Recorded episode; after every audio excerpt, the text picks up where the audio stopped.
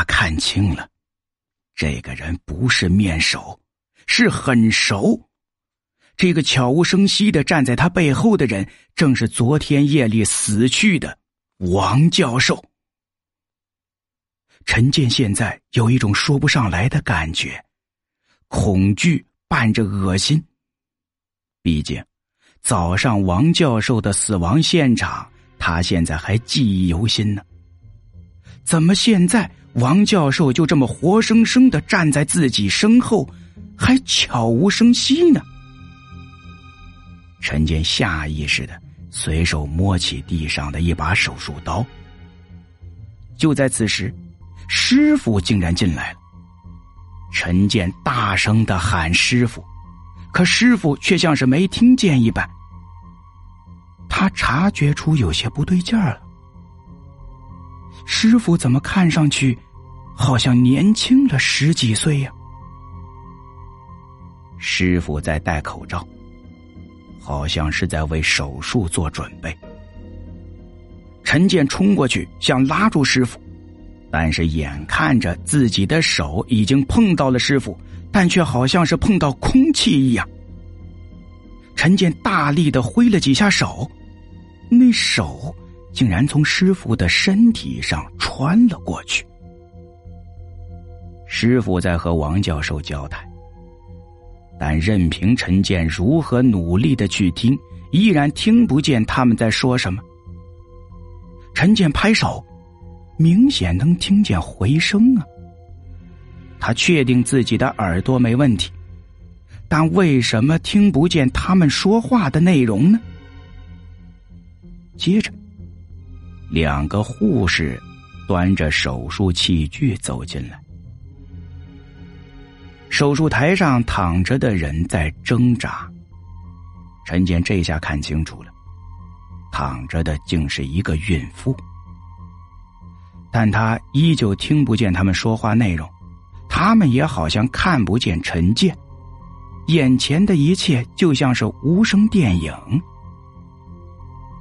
接下来，护士为孕妇打了麻药。王教授和师傅开始给孕妇接生了，但是好像并没有那么顺利。手术没多久，王教授和师傅便吵了起来。门外好像有人要进来，护士跑过去锁紧了门。孕妇的下体开始流血，血液顺着手术台的边沿开始往下流。一个护士拿来药物，王教授用药之后，血非但没有止住，反而还越流越多。师傅在呵斥护士，护士蹲在地上哭。师傅好像要对孕妇采取抢救措施，但是被王教授拉住了。接下来，师傅和王教授发生了肢体冲突，两个护士在拉架。突然，一个护士好像发现了孕妇的异样，四个人围到孕妇旁边。师傅伸手探了探孕妇鼻前的气息，王教授摸了摸孕妇手腕的脉搏。师傅瘫坐在地上，王教授双手抓着头发，站在窗前，似乎十分绝望。很快。王教授稳定了情绪，整理了一下头发和身上的衣服，拉起师傅了。四个人凑在一起。王教授低声的说了些什么，师傅好像不是很赞同。王教授抓住师傅的肩膀，又说了几句，师傅流下了泪水。王教授擦了擦师傅脸上的泪水，接着。王教授就带着师傅和两名护士走到手术室门前，犹豫了一下，打开了门。王教授说了几句话，师傅回头望了一眼孕妇，眼睛里饱含着愧疚和绝望。四人朝外面鞠躬，一个青年男子冲进来，跪在手术台边，慢慢的抚摸着孕妇的手。一只手搭在了陈建的肩膀上，陈建下意识的躲开，伸出了手术刀。你来这里干什么？师傅，师傅怎么会在这里呀？难道是无声电影没演完？不对，能听见师傅的声音，那就证明眼前的这个人是活生生的师傅啊！师傅，你怎么在这儿？这不是你该来的地方，跟我出去。师傅拉起陈建的手，陈建能感受到师傅手掌传来的温暖。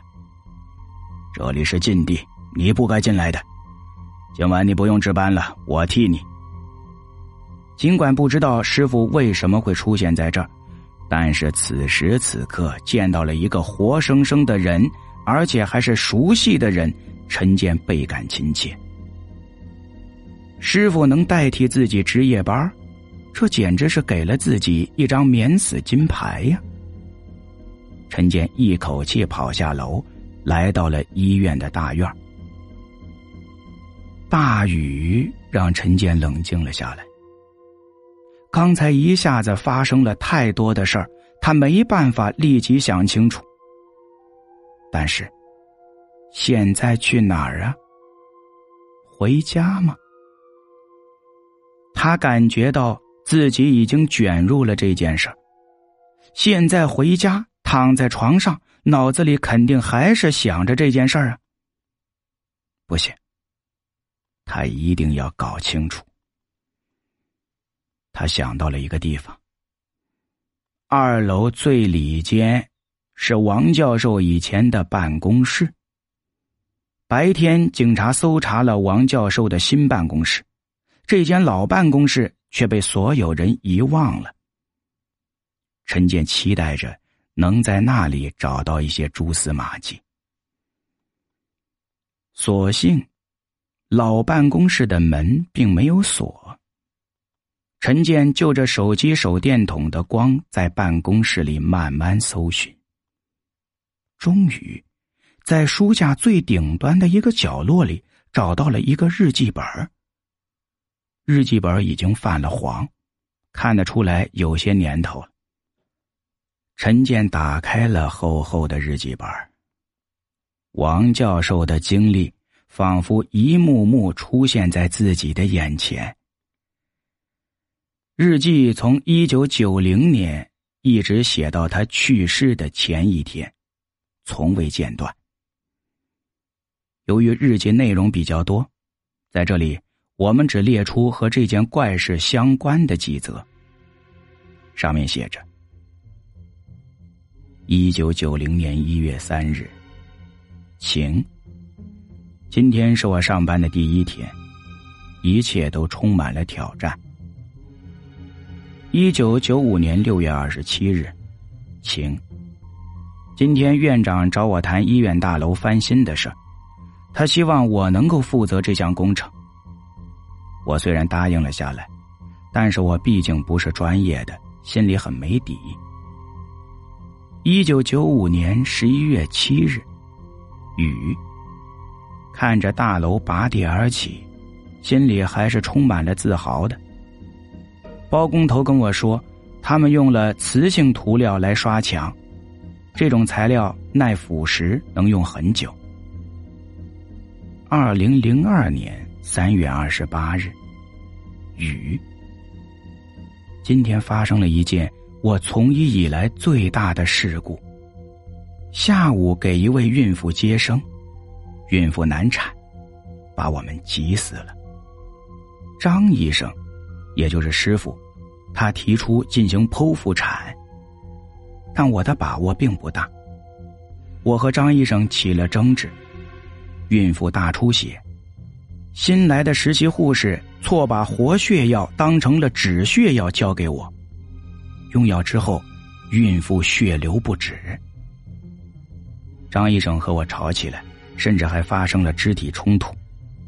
但是，很快我们发现了孕妇已经死亡了。我吓坏了，但我还是冷静下来，分析了一下目前的形势。这是一场重大的医疗事故，一旦传出去，不仅我们四人的工作不保，医院也会受到影响。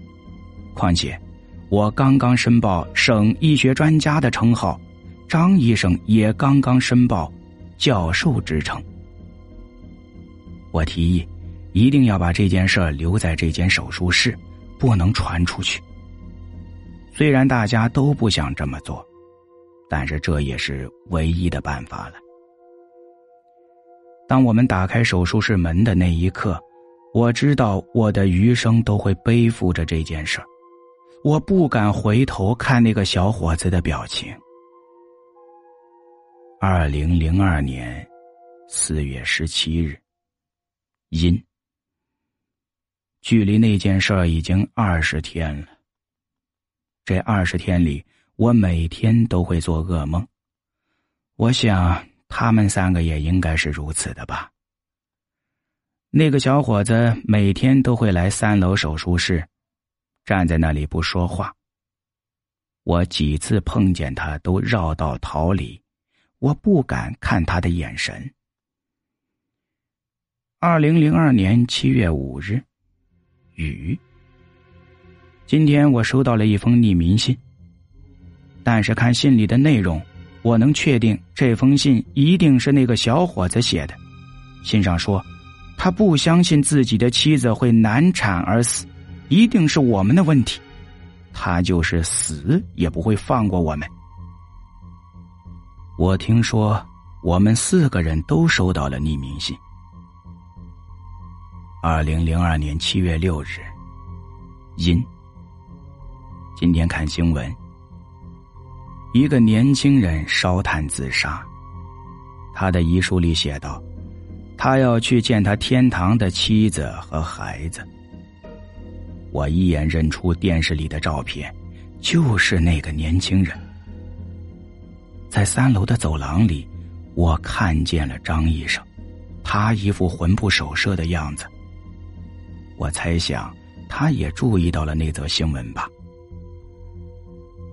二零零七年八月二十四日，晴。当年和我们一起做手术的两个护士，一个自杀。一个辞职了，我感觉是那个年轻人的诅咒在起作用。二零一三年三月二十七日，阴。十年过去了，年轻人的那句“他不会放过我们”，每天都萦绕在我的耳边。院长看到我颓废的样子。他不知道我为什么这样，他以为我是在嫌工作环境不好，特意给我换了办公室。但是他并不知道，我这是心病。张医生最近也不理我了，他好像患上了和我一样的心病。我实在是受不了了，该来的。总会来的。永别了，朋友们。王成新，王教授的日记到此为止。这是最后一篇，也就是他自杀的前一天。陈建合上日记本，回想刚才在手术室看到的一切，他明白过来了。当年翻新这栋大楼的时候，墙上粉刷了磁性涂料。这种特殊的介质就像是拍电影用的摄影机，在电磁、光或者闪电的作用下，可以记录下来画面，然后在同样的情况下，就可以像放电影一样的把画面重现。他刚才在手术室里。之所以能够看到无声电影般的画面，就是因为连续的闪电把画面放映了出来。陈建小心的把日记本放回原位，他心里突然想到了什么。不，千万不要啊！陈建冲出了老办公室，朝三楼跑去。但是，一切都晚了。当他冲到手术室的时候，师傅已经自杀了。那场景就和王教授自杀的场景一模一样。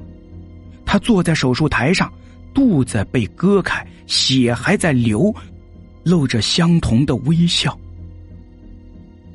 陈建现在明白了，那微笑。正是解脱之后的泰然。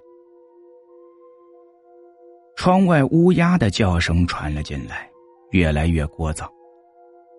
陈建瘫坐在地上。买夜宵的警察回来了。喂，赵队，赶紧来一趟，还是三楼的手术室。好了，这个故事就到这里结束了。结尾虽然留了一些悬念。但基本上也是把整个故事的来龙去脉给大家介绍清楚，希望你们能够喜欢。我是主播废柴大叔，喜欢听主播讲的恐怖悬疑故事，您可以点击主播的头像进入个人主页，里面有一些长篇、中篇或短篇的悬疑恐怖故事专辑。感觉好听的话，记得帮主播在专辑页面打一个带文字的好评。我们下期再见。